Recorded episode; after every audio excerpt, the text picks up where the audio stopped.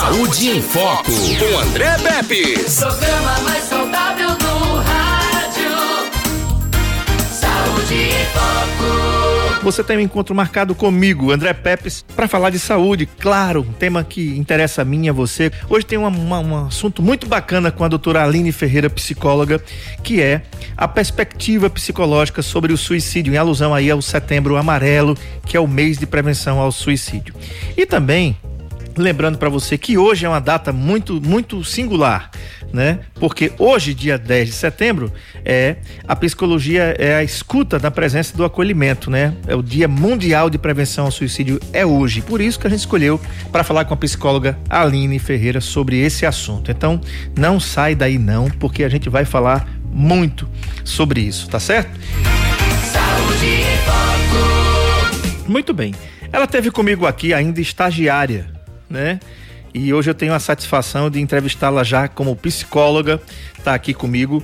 Aline Ferreira, ela é psicóloga especializada em gestão de projetos sociais com famílias e pós-graduanda em ciências criminais e psicologia jurídica e mestrado em psicologia. Então a gente vai falar hoje sobre a perspectiva psicológica sobre o suicídio. Aline, um grande prazer tê-la aqui novamente, dessa vez você já formada, já atendendo, já com toda a experiência que lhe é peculiar e com esse sorriso e essa simpatia que você tem e que é sempre bom encontrar assim. Boa tarde.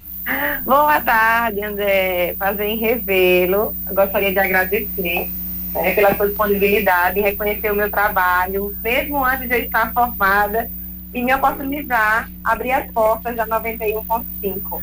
Agradeço desde já o reconhecimento, né? E também a sua afável, né, carinho, afável carinho em relação a mim, sempre que me encontra, lembro, né, das, das minhas possibilidades dentro desse rol desse programa.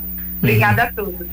Vamos lá, hoje é um dia muito especial a gente falar sobre esse- essa temática, né? Hoje é dia 10 de setembro e a gente está falando aqui sobre a questão da- do suicídio, né? Hoje é o dia mundial de prevenção ao suicídio, setembro amarelo retrata isso e ah, é como eu, eu resguardadas as, de- as devidas proporções, é como a Covid-19, até ela bater na nossa porta, tocar em alguém que a gente conhecia, é, num parente, num amigo próximo, ou até, até mesmo em nós mesmos, né? A gente não se dava conta do que era. Bem assim é o suicídio, né? É, era algo distante, algo que a gente nunca tinha. Ah, isso não acontece. na- Acontece. Eu tenho um amigo que tentou. Pior, eu tenho um que conseguiu, né? E aí fica aquela coisa, né? Para quem vai, a gente fica assim, mas por quê? E, e assim, eu queria entender, né, Aline, essa perspectiva psicológica. O que que se passa, né? Que dor é essa que eu preciso sair daqui de- desse plano? Eu preciso me livrar de mim mesmo, né? Que, então, queria saber, então, que perspectiva psicológica é essa que vocês trazem nessa abordagem e que pode ajudar muita gente que, inclusive, está ouvindo o programa agora. Vamos lá, eu vou só enaltecer né, essa informação de que hoje nós estamos celebrando ah, um dia que serve de conscientização para que a gente escute as pessoas que passam por esse sofrimento psíquico. É, inicialmente, eu vou tentar trazer algumas diferenciações que levam ao comportamento suicida. E por que, que é importante a gente identificar a diferença desses comportamentos? Porque o modo de intervenção vai ser diferente, né? A nossa escuta enquanto amigo, enquanto familiar, enquanto vizinho, enquanto pessoa que vê esse sofrimento é diferente. Então é importante a gente começar essa conversa nesse viés, tá? A gente passa por quatro lacunas iniciais para poder chegar, três lacunas na realidade iniciais para poder chegar na quarta, que é o, de fato o comportamento eh, suicida. Uhum. Inicialmente, a gente, o, o sujeito que pensa nessa perspectiva suicida, ele passa por um processo de pensamento e ideação. O que é esse processo de pensamento e processo de ideação? É quando o sujeito ouve vozes, quando esse sujeito vê imagens, quando esse sujeito tem pensamentos recorrentes, né, de que a vida não funciona, de que eu não presto, de que o que eu faço não está dando fruto, de que aque- aquela pessoa era importante para mim, eu não vou conseguir encontrar uma pessoa que faça o que ela fez comigo. Então o sujeito ele começa a ter esses pensamentos recorrentes, tá? E aí depois desse pensamento recorrente, que se torna algo, é, como é que eu posso dizer, ilimitado para esse sujeito, passa-se então para o segundo passo. Né? O segundo passo é o planejamento. Ele vai identificar qual hora ele vai fazer, qual dia ele vai fazer, de que modo ele vai fazer, se ele vai deixar um bilhete, se ele não vai deixar um bilhete. E aí, consequentemente a isso, nós temos a, a tentativa. E essa tentativa não é ainda o comportamento suicida em si. Por quê? Porque essa tentativa, ela pode trazer alto lesivo grave a esse sujeito, ao mesmo tempo que ela pode não trazer um, um, um, ato lesivo grave. E aí nós vemos muitas vezes, inclusive, pessoas que fazem essa tentativa de modo recorrente, inclusive então fator de risco, tá? E aí, por último, nós temos o ato suicida. Nesse ato suicida quando existe realmente o comportamento que leva, infelizmente, à, à morte do sujeito. Tá, tá certo. É, tem uma, uma, uma música da década de 80 que eu acho que você não era nem nascida ainda. E o, o, o Edmilson vai lembrar, a gente só não pode colocar porque o, o, o, Instagram ele vai travar a nossa live aí, não é legal. Mas eu posso, eu posso é, cantar uma parte que aparentemente não tem nada a ver com isso. Mas retrata a, a vida de um cara que provavelmente é um jovem, né? E ele, ele diz assim: é, o, o Edmilson vai lembrar, é do Léo Jaime. Ele diz assim: Você vai de carro para a escola e eu só vou a pé. Você tem amigos à beça e eu só tenho o Zé. Para consolar as tardes de domingo que eu passo a sofrer, sonhando em ter um carro conversível para você me querer. Aí, é, ele diz assim: Quantas noites em claro eu passei tentando te esquecer. Quando à noite eu consigo dormir, eu sonho é com você. A me dizer para não ter ilusões que entre nós não pode ser. E é mesmo assim, nem e, e, e é mesmo assim, nem mesmo meu sonho eu posso ter você para mim. Aí ele diz assim: Eu tentei naquela festa, você fugiu de mim. E eu pensei: a vida não presta. Ela não gosta de mim. Ele estava falando da garota. Ele disse que foi para a festa com ela, olhou para aquele rostinho lindo, disse: opa, vou ali. E foi lá, né? E ele se resume. Eu peguei uma música tão infantil, vamos dizer assim, para falar desse tema, mas ele, ele pegou uma parte da vida dele que era a vida de uma garota, com uma garota. Eu pensei, a vida não presta, ela não gosta de mim. É, quantas vezes a gente não, não faz alguma coisa disso? Isso pode, isso pode ser um trabalho, né? Isso pode ser agora em relação à pandemia. A uhum. gente confinado dentro de casa, quatro meses, cinco meses. Quero mandar um abraço aqui para Vanzelli, que está aqui, deve estar tá em São Paulo. Fez uma, uma, palestra maravilhosa alguns anos atrás aqui na nossa Unimed Metropolitana do, do Agreste. Um grande beijo para você, saudade de você. Então, quando ele fala assim, eu pensei, a vida não presta, ela não gosta de mim. Ele pegou alguma coisa e resumiu a vida dele, que, uhum. tipo assim, lógico que isso aqui é uma metáfora, né? É uma, é uma composição, é uma, é uma canção. É, vamos dizer assim, que o poeta que escreveu a música, ele tem toda a liberdade de dizer. E ele diz, ele repete. E eu pensei, a vida não presta, ela não gosta de mim. É mais ou menos isso? Sim. É onde a gente vai entrar na questão dos fatores de risco, tá, André? A Organização Mundial da Saúde, em 2014, pregou alguns fatores de risco, inclusive a perda né? A gente fala, né? Você cita essa música, me remete a uma questão de perda, uma questão de frustração, né? Esse sujeito não tinha habilidade, aparentemente, pelo menos nessa metáfora aí, de lidar com essa perda, né? De pensar novas perspectivas de vida, e isso pode sim acontecer quando a gente está falando sobre suicídio. Existe uma ruptura específica na vida dessa pessoa e ela não tem habilidade para lidar com isso. E aí o que acontece muitas vezes, né, que o termo que a gente utiliza técnico é desamparo aprendido, é, as pessoas acham que uma pessoa que está em depressão necessariamente vai cometer o ato suicida. Né? Pessoas que estão em processo depressivo necessariamente têm sintomas né, é, é, de um pensamento suicida. Sim. Mas aí é onde entra, inclusive, uma questão de mente e verdade. Não necessariamente uma pessoa que sofre com um transtorno mental, e principalmente questões emocionais, né, o transtorno de ansiedade, o transtorno depressivo, vai acabar com esse tipo de pensamento ou vai acabar com esse planejamento, com esse comportamento suicida. O que acontece comumente é essa relação. Mas também de situações como essa, por exemplo, que é inclusive um dos fatores de risco, que é a ruptura ou que é a perda de alguém que naquele momento para a vida daquele sujeito era importante, é, é, gerar esse tipo de comportamento na pessoa. Quando eu falo comportamento, gente, também entendo a questão do nosso pensamento, né? Ah, é importante eu também deixar claro que a, a, minha fala aqui vai estar embasada teoricamente em uma das teorias de psicologia, que é a terapia cognitivo-comportamental.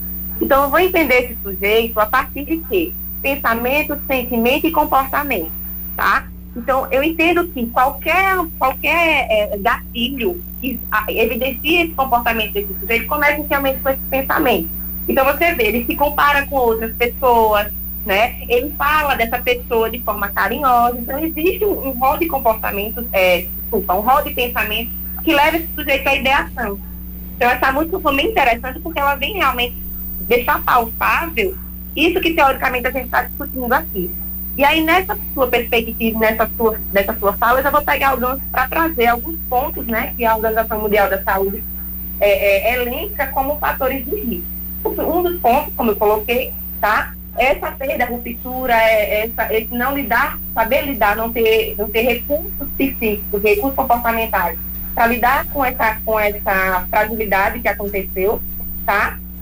Traumas ou abusos sexuais vivenciados por essa pessoa, dificuldade de acesso às redes de saúde, né? O próprio preconceito e a discriminação com os psis da história, psicólogo, psiquiatra, profissionais da saúde, não só nós, né? Mas também assistentes sociais, a rede que trabalha com a saúde mental, tá? Conflitos sociais, como questão de gênero, vulnerabilidade social. E nessa comparação que esse sujeito faz nessa música, por exemplo, ele quer ter o que o outro tem, tá? Sim. E aí a gente vai entrar em algumas questões de discussão de vulnerabilidade social, né? Do nosso modelo econômico que nos leva a ter menos que o outro.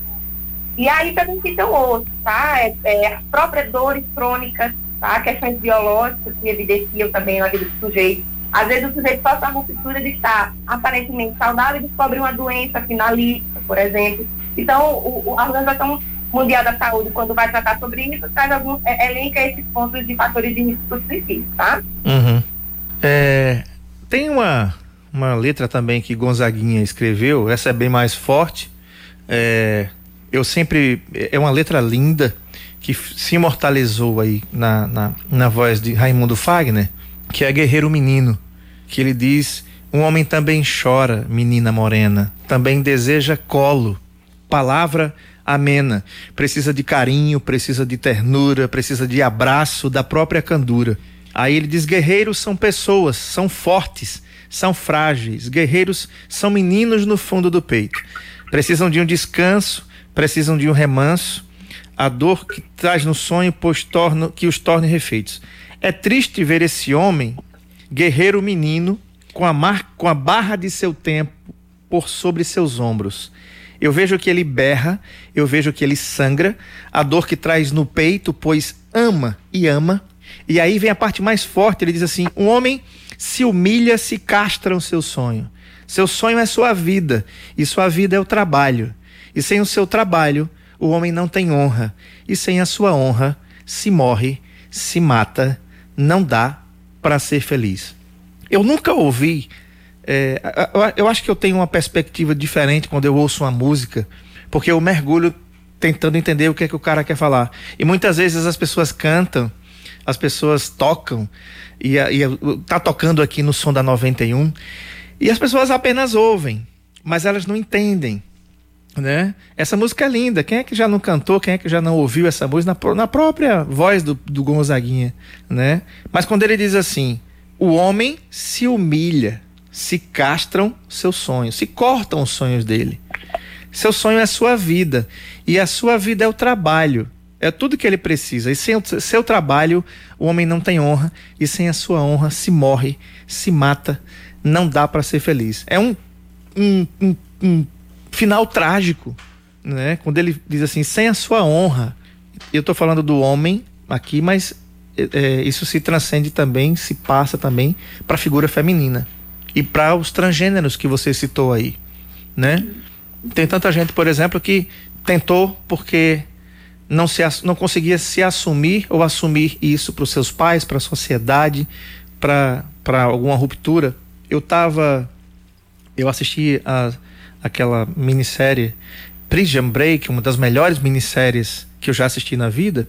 E o protagonista, Michael Scofield, que é o nome fictício do, do cara lá, ele numa. numa ele, ele, ele vendo a entrevista dele, onde ele se assumiu gay. É, ninguém esperava. Porque aquele cara é um cara muito bonitão, né? É, aparentemente, como a gente tem uma, essa capacidade de julgar pela aparência, ele não parece gay, vamos dizer assim, tá? Até porque os papéis que ele desempenhou até agora é, nada remete a isso. E ele falou que até ali ele se sentia muito sufocado, ele se sentia muito mal, né? E ele disse assim, naquela, naquela foi uma entrevista coletiva, inclusive, onde ele fez essa revelação. E ele disse que conseguia se sentir muito bem, muito leve depois de que ele se assumiu. Ele conseguiu se, se sentir melhor com ele mesmo. Estou trazendo isso para cá porque isso também é um fator de risco que você citou agora, né? Isso. Então, é, pode continuar. Questões de gênero ah, envolve também, né? Porque, mais uma vez, retrata uma palavra que você utilizou, ruptura, tá? Não só isso, mas outras coisas podem se enquadrar nesse processo. Porque ele está vivendo, por exemplo, a situação de isolamento social, né? Onde a gente se coloca dentro de, um, de, um, de quatro paredes. Comumente, a gente pode acabar, já que tem tanto tempo em convívio, né, acabando brigando com algum familiar, se desentendendo. E tudo isso vai colocar à prova o rol de habilidade dessa pessoa, tá? E aí, quando o sujeito ele chega, mais uma vez, eu vou utilizar um termo que a gente, que a gente compreende, né? O desamparo aprendido é quando o sujeito não vê mais possibilidades por conta das, do seu rol de habilidades está limitado.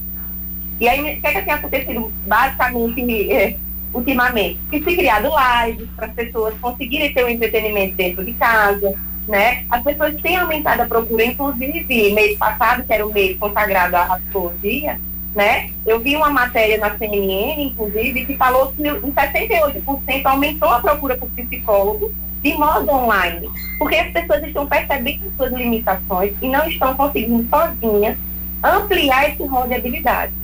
Né? E aí entra, entra mais uma vez a questão, não é só a questão de ruptura em si, mas existe um processo social, e a gente vai entrar em questões, de exemplo, como gênero, o que é que era feito anteriormente, o que é que é aceito na atualidade, de que modo as pessoas que vivenciam esse processo né, é, de movimentação da própria sexualidade, da própria compreensão enquanto sujeito, para lidar com pais, para lidar com amigos, para lidar com uma sociedade que nós sabemos que quer queira, quer não, ainda vive né, na marginalização do machismo. Então, são fatores de risco que a gente precisa estar atento. E uma fala importante que precisa ser consagrada aqui, André, é que não é só papel do psicólogo, não é só papel do psiquiatra, não é só papel do enfermeiro, não é só papel de profissionais da saúde estarem atentos ao outro. Isso se chama empatia. Isso é um processo que depende muito mais do ser humano enquanto pessoa do que do profissional em si né? O quanto a gente está disposto a ouvir o outro, o quanto a gente está disposto, inclusive, para compreender uma música. Como você fala, né? Que você para para ouvir e tem que identificar o que, é que aquela pessoa escreveu. Então, isso demonstra muito mais sobre nós do que sobre o outro. Será que nós estamos atentos ao sofrimento do outro? E é importante também colocar, André, uma pessoa que pensa, né, é, é, ou comete atos suicidas, ela não demonstra só de forma verbal essas questões e aí, mais uma vez, a gente vai entrar naquela, naquele, naquele duelo, né, mito ou verdade, de que, ah, uma pessoa que fala que vai se suicidar só quer chamar atenção, tá? Uhum. Uma pessoa que quer se suicidar não está falando isso para chamar atenção, ela está pedindo socorro. Ela está verbalizando que ela não vê outra saída, a não ser tirar a própria vida para acabar com a dor que ela está sentindo, né? Então, isso não depende do psicólogo, não depende do, do médico, não depende de ninguém, depende de quem está do lado dela. Uhum. E aí a gente também entra num, num, viés bem constitucional de entender que nós somos responsáveis pela vida do outro também, tá? Então, algumas orientações que ficam essa questão de exercer a empatia. E a gente só consegue exercer a empatia a partir do momento que a gente se coloca em disponibilidade para o outro. Uhum. É mais ou menos por aí. Em 1981, faz pouco tempo isso, eu tinha 10 anos. Eu morava numa rua chamada Princesa Isabel, lá em Maceió, ali perto da Praça Centenário uma rua muito conhecida ali na capital alagoana. E tinha uma casa que eu costumava brincar, era uma construção abandonada. E vizinho a essa casa tinha uma, uma, uma pequena casa. E uma vez eu estava chegando em casa e tinha muita gente é, chorando na porta. E naquele tempo eu acho que não tinha sambu, né? E aí eu fiquei procurando saber o que é que tinha acontecido ali naquela casa. E havia um rapaz que morava lá. Eu não vou dizer o que ele fez para não claro, todo mundo sabe, é óbvio, né? Eu não vou falar o que foi que ele fez. Mas ele, ele, ele, ele teve uma tentativa de suicídio. Eu não soube mais é, qual foi o resultado daquilo. Ele não morreu, mas ele ficou muito mal. Que, enfim, ele utilizou algo lá que não devia ter feito e, e aquilo ali trouxe sequelas graves para a sua vida. E eu fiquei pensando aqui, né? Quero mandar um abraço aqui para meu querido Franklin Lúcio da Sob Medida Imóveis que está aqui ouvindo a gente. Muito obrigado, Franklin. E eu fiquei muito, fiquei muito triste porque eu era uma criança de 10 anos e eu fiquei pensando, eu não entendia o que era isso, né? Uma criança de 10 anos é, não tem que saber o que é suicídio, de jeito nenhum. Tem que saber o, o, o, que eu sabia, que era futebol de botão, bolinha de gude, que a gente chama aqui de chimbra, né? Bater aquela pelada na, na rua para dar um chute no, no, no, asfalto e o pedaço do dedo voar e você chegar em casa feliz, né? Todo feliz. Naquele tempo o mertiolate ardia, então era triste. A gente tinha uma alegria e uma tristeza quando ia para casa para limpar e quando a mãe colocava, diz não, vai colocar, vai colocar e a lágrima descia. Enfim, é, o que é que a gente, quais são os sinais que às vezes, às vezes é, eu perdi um amigo no ano passado e eu, ele era, me era tão próximo e eu não percebi. Eu não percebi esses sinais. Eu não percebi os gritos que ele dava, os gritos entre aspas, entre aspas, que ele dava, né, dizendo assim: "Eu preciso de ajuda, eu preciso de ajuda". E eu não conseguia ouvir, eu não conseguia ouvir, né? E o que o que é que, o que, é que a gente pode fazer, Aline, para tentar entender esse, e ouvir esses gritos inaudíveis, se a gente pode dizer assim, né? O cara tá gritando, mas ele tá gritando em silêncio, ele tá pedindo socorro. Ele tá dizendo assim: olha, eu só preciso de um. Eu só preciso de uma oportunidade para fazer. Porque me ajuda. E a gente não consegue. É como se tivesse tudo bem, todo mundo tivesse bem, com as contas pagas, com emprego, com estabilidade, com a, a dispensa cheia, com o casamento em ordem, com os filhos é, com o juiz no lugar que, é que a gente pode fazer para ouvir esses gritos que não se dá para ouvir a ouvidos claros assim? É, André, veja só, algumas orientações são importantes inicialmente. A gente só consegue identificar é, alguns modelos de comportamento e pensamentos suicidas a partir de um contato imediato com a pessoa. Por que, eu falo isso? Né? Se eu sou uma, uma pessoa ativa, né, se eu, eu tenho uma rotina e acabo perdendo alguma coisa no meio dessa minha rotina, um, um relacionamento cessa, eu perco algum familiar, eu perco o emprego, existe uma movimentação em relação a isso. E, consequentemente, eu reduzo essa minha eletricidade, é, por exemplo, um sinal de alerta. Tá? Uhum. Eu tenho uma pessoa ativa e ela demonstra né, uma não aceitação em relação a isso no recuo. Tá? E aí você vai ouvir essa pessoa. A primeira pergunta inicial é como você se sente com relação a essa perda? Porque vai ter muita gente, como você fala, que vai verbalizar exclusivamente, mas vai ter gente que vai silenciar. E aí cabe a nós a preocupação enquanto amigo, enquanto familiar, enquanto profissional é, é, com essa pessoa. E aí o que é que acontece? Muitas vezes também, ah, não só necessariamente esse sujeito ele reduz a própria energia, mas existe também o oposto, o aumento dessa energia. Falo, inclusive, por um conhecido que aconteceu recentemente, é, inclusive conhecido aqui em Alagoas, ah, que houve um aumento de energia nessa pessoa. Por exemplo, ele trabalhava 10 horas comumente, ele passou a trabalhar 15 horas.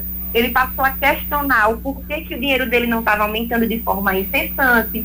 E aí, pouco tempo depois, nós sabemos, infelizmente, que ele, na própria loja de trabalho, chegou a tirar a própria vida. Então, uhum. são sinais é, que, que só é perceptível a quem convive basicamente com essa pessoa, que consegue perceber se existe um recuo, uma diminuição de energia ou um aumento de energia, por exemplo. Mas tudo inicialmente está na primeira pergunta, André, de como você se sente em relação a essa perda, como você se sente em relação a isso que aconteceu na sua vida. E comumente a gente não está preocupado em compreender como o outro se sente. Está muito mais preocupado em dizer você está bem ou você não está bem, se você não está bem, tem que fazer isso, tem que fazer aquilo, mas não é assim que funciona. Uhum. Primeiro a gente tem que participar no primeiro degrau, que é a compreensão. Ao invés de apontar que o sujeito, por exemplo, uma pessoa que está em, em transtorno mental de depressão, precisa se levantar da cama. Gente, a gente se levantaria da cama em estado saudável. Uma pessoa que está passando por um transtorno é, um, é uma redução é, é, neuronal, é uma redução de hormônios na vida daquela pessoa que faz com que ela chegue àquela situação. Não é uma escolha dela estar deitada. Então, comumente também o que, é que acontece é a pessoa está em estado depressivo, agora eu vou entrar um pouquinho mais na, na no transtorno em si. É, e aí as pessoas vão no médico, vão ao psiquiatra, né? E comumente que a gente orienta para essas pessoas também, pega na mão e vai com essa pessoa. Essa pessoa não está entendendo, na maioria das vezes, que ela precisa de ajuda externa. Ela quer sim acabar com aquela dor, mas comumente ela não aceita que precisa de, um, de uma ajuda psiquiátrica, por exemplo, né? Então, cabe esses ajustes de percepção, principalmente de quem está no convívio. Você, como amigo, eu não sei qual era a sua relação, seu nível de relação, a, a quantidade de vezes que você via esse seu amigo. Então, tudo isso acaba influenciando. Mas o primeiro ponto é estar atento a rupturas. É o que a gente vem falando desde o início e de como esse sujeito enfrenta essa ruptura. Tem uma pergunta aqui do Danilo, ele diz assim: Boa tarde, pessoal do Saúde em Foco. Eu gostaria de saber se é bom esconder objetos perfuro cortante de uma pessoa suicida para ela evitar que ela use para tirar sua própria vida. Perfeita pergunta. Qual o nome da pessoa, André? Danilo. Danilo, obrigada pela pergunta. Sua fala, sua pergunta é uma das intervenções que a gente realiza em casos é, é, que já é constatado tá? uma tentativa de suicídio. Por que, que eu falo isso? Porque comumente quando a pessoa chega nesse nível da gente precisar orientar os familiares, precisa tentar esconder ou precisa tomar cuidado com esses objetos, é porque já houve intervenção psicológica e psiquiátrica, tá? Então, assim, a sua orientação, a minha orientação em relação a isso não é só esconder si, mas ao mesmo tempo procurar ajuda para essa pessoa. Porque se a gente chega nesse momento de precisar esconder de precisar ajustar algumas coisas na casa em prol da saúde daquela pessoa, é porque a gente já identificou né, a importância de uma ajuda em conjunto, muito profissional para com essa pessoa, tá? É um ponto importante da intervenção, é um ponto importante da intervenção. Mas volto a dizer, junto não só com esse, esse, esse esconder, junto com essa reavaliação dos objetos de casa, precisa do acompanhamento psicológico psiquiátrico, tá? Uhum. É, outra coisa, Aline, quando a gente vai ali para as Sagradas Escrituras, a gente vê que o ato, esse ato, ele já remonta desde os tempos de Cristo, né? Começando aí de um dos seus discípulos, era um dos seus doze, Judas Iscariotes, né? É, lá na Bíblia, no capítulo 27 de Mateus, diz assim: De manhã cedo, todos os chefes dos sacerdotes e líderes religiosos do povo tomaram a decisão de condenar a Jesus à morte, amarrando, levaram a Pôncio Pilatos, o governador. E quando, e quando Judas, que o havia traído, viu que Jesus fora condenado, foi tomado de remorso. Olha só, essa palavra é muito forte, remorso, e devolveu aos chefes dos sacerdotes e aos líderes religiosos as 30 moedas de prata, a qual havia sido recebida para entregar a Jesus. E ele disse assim, abre aspas, pequei, pois traí sangue inocente. E eles retrucaram, que nos importa, a responsabilidade é sua. Então Judas jogou o dinheiro dentro do templo e saindo foi e enforcou-se. Até, até hoje, esse local que o Judas, é, Judas se suicidou é chamado Campo de Sangue, porque tinha preço de sangue. Foi, a, foi o preço que ele se vendeu para entregar Jesus. E Jesus era um cara tão comum, nós tão comuns, às vezes, às vezes as pessoas não entendem por que, que Judas precisava beijar Jesus. É porque Jesus era um de nós. Jesus estava misturado com a, com a galera dele lá, né? E, e, e, disse assim: ó, aquele que eu beijar é esse, porque ele não era mais bonito do que os outros, ele era mais um. Há quem, quem vai me contestar aqui, não estou falando da questão religiosa, eu estou falando da questão da entrega, do ato. E aí ele fala assim: e, é, e, foi, e foi tomado de remorso e devolveu aos chefes. Remorso também é algo que pode fazer levar você, se você não tratar isso, porque remorso é uma, é uma culpa que, que, que você não se perdoa, né? Sim. Volto a dizer, nós somos três pilares. Né? Nós somos o, o nosso pensamento, o nosso sentimento e o nosso comportamento, tá? E quando eu falo isso, eu quero dizer que comumente o que, é que as pessoas conseguem identificar? O sentimento Por que, que psicologia é importante? Porque a psicoterapia em si é importante. Porque nós estamos falando de pensamentos que não são acessíveis inicialmente para esse sujeito. Quando alguém chega para a gente e diz assim, olha, eu estou me sentindo de tal forma, eu estou sentindo remorso, eu estou sentindo que eu não estou conseguindo me perdoar, por exemplo. E aí a gente vai analisar a história de vida desse sujeito e vai identificar o porquê que esse sentimento existe. Mas antes desse sentimento existir, já existiu um pensamento. E aí a gente vai falar sobre crenças, né? O que são essas crenças? Tem as crenças funcionais, disfuncionais e as crenças nucleares, né? As crenças, essas são as crenças que a gente cria lá na infância e conforme a gente vai vivenciando os nossos processos da vida, as nossas experiências, a gente vai reafirmando-as.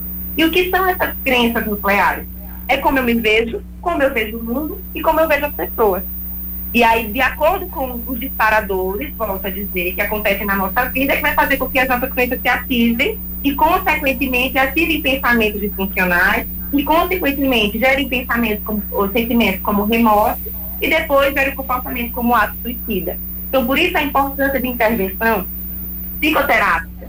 E aí a gente tem que sair desse tabu de que psicólogos só é para louco. Todos nós temos crenças, tá? E aí, a depender do nosso ajustamento, é que elas vão ser funcionais ou disfuncionais. Então, inicialmente, a gente sente, tá? A gente sente que esse, sente esse remorso, mas por trás dele há pensamento, há uma história de vida e, consequentemente, vão levar atos sejam eles atos funcionais, volto a dizer, né, o que nós chamamos de, de, de comportamento saudável, ou atos disfuncionais, como a retirada da, ou a tentativa de retirada da própria vida. Uhum. Agora, uma outra, outra pergunta, Aline. Quando é que é, acende para nós aqui a, a luzinha amarela? Porque quando a, quando a vermelha chega, já está bem grave. Quando é que a luzinha amarela deve acender para nós que temos filhos adolescentes, pré-adolescentes, que já viram muitas coisas, né? E que às vezes são sugestionados. Quando é que o comportamento deles, ou de, de até pessoas adultas mesmo, dos nossos convívios dentro da nossa casa, emitem alguns sinais e tem problemas? O que é que a gente pode fazer para identificar? Como eu falei, precisa de uma aproximação direta com essa pessoa para identificar uma mudança funcional. Vamos falar de uma questão de infância, por exemplo, né? Essa criança presente em nurese noturna, tá? O nosso corpo fala, André. E é por isso que eu falo da importância da psicoterapia. Porque na psicoterapia a gente está diante de um profissional que consegue identificar coisas não verbais. O nosso corpo fala no momento que a gente tem um, tato cardíaco. O nosso corpo fala quando a gente tem uma dor de cabeça crônica. O nosso corpo fala quando a gente tem dormência nos braços o nosso corpo fala quando existe um cálculo renal, por exemplo. Então, uhum. tudo isso são processos psíquicos sintomáticos que podem estar vivenciar, é, é, sendo vivenciados por essas pessoas. E aí, o que é que acaba acontecendo?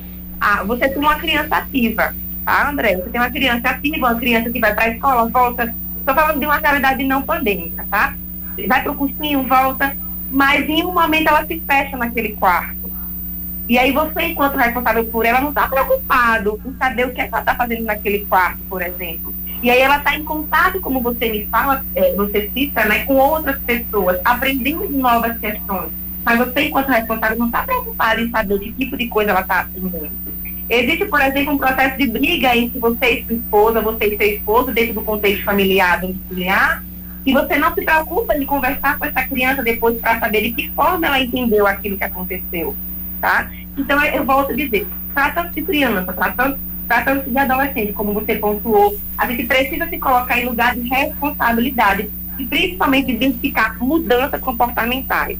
Sejam elas verbais, como por exemplo, uma criança que demonstra dificuldade para dormir, volta a citar, por exemplo, inicialmente é, é, e enfaticamente em relação à criança, a enurese noturna diz muita coisa. O que é enurese noturna? É o fazer xixi na cama, tá? E aí, é, além da criança, né, o comportamento do adulto, dores de cabeça, tá? Dificuldades de dormir, ou até um aceleramento de atitudes. Por exemplo, uma pessoa que trabalha, como eu citei, 10 horas por dia, passa a trabalhar 14. Ela está tapando o quê? Né? O que é que ela está tentando fechar com essa atenção que ela rege para o trabalho? Uhum. Então, são essas questões que a gente precisa estar atento.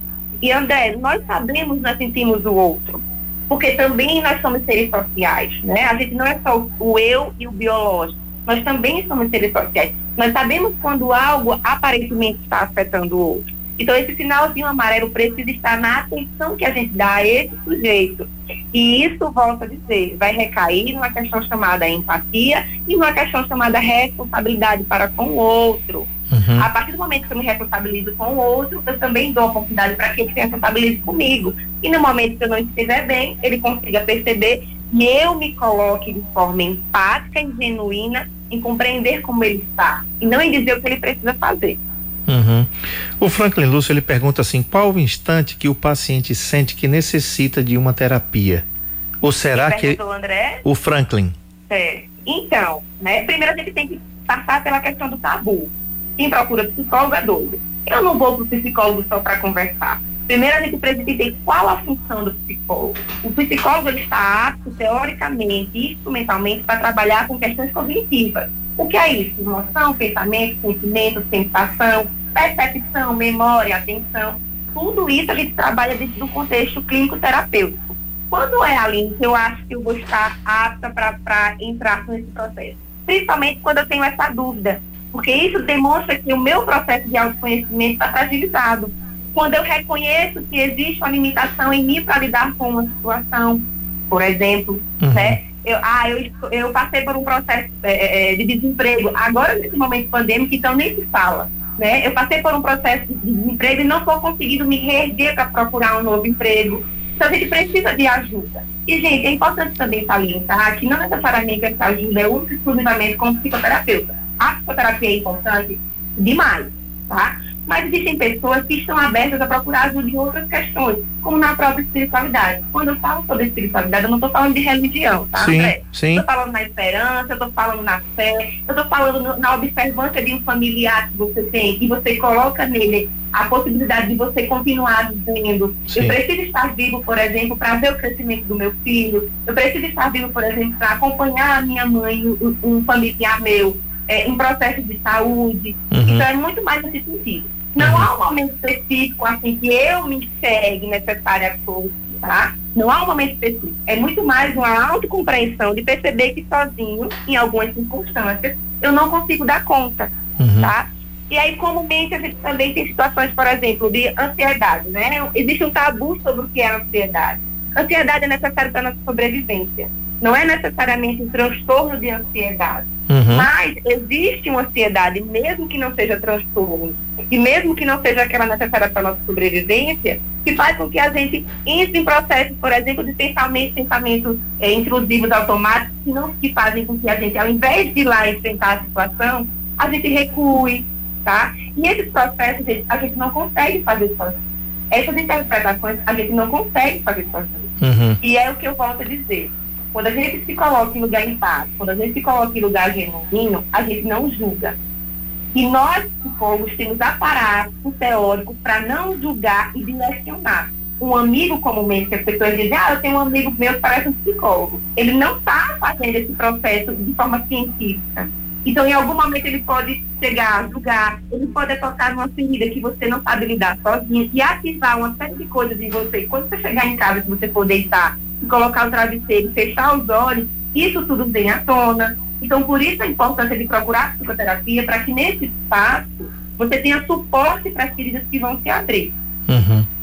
Perfeito. Quero te agradecer, Aline, foi excelente mais uma vez. O Franklin diz assim: as pessoas no nosso entorno têm de forma camuflada algum tipo de angústia. E esses necessitam de diálogo e orientação profissional. Exatamente né? Cada pessoa é tem as suas demandas, né? também, né? André, salientar que angústia, gente, faz parte da vida. O psicoterapeuta e o psiquiatra não vai acabar com angústia, não. Sim. A angústia é importante para a gente crescer. O problema é quando essa angústia se, se torna um transtorno, o problema é quando essa angústia se torna adoecedora para a pessoa. Exato. Mas a angústia faz com que a gente cresça, faz parte do processo. Exatamente. É aquela queda que a gente leva quando é pequeno, né? Caiu para crescer, né? Fala, não, tá crescendo, Sim. deixa ele cair que ele vai crescer, né? Muito Exatamente. bem, Aline, quero te agradecer. Muito obrigado pela concessão Eu da entrevista.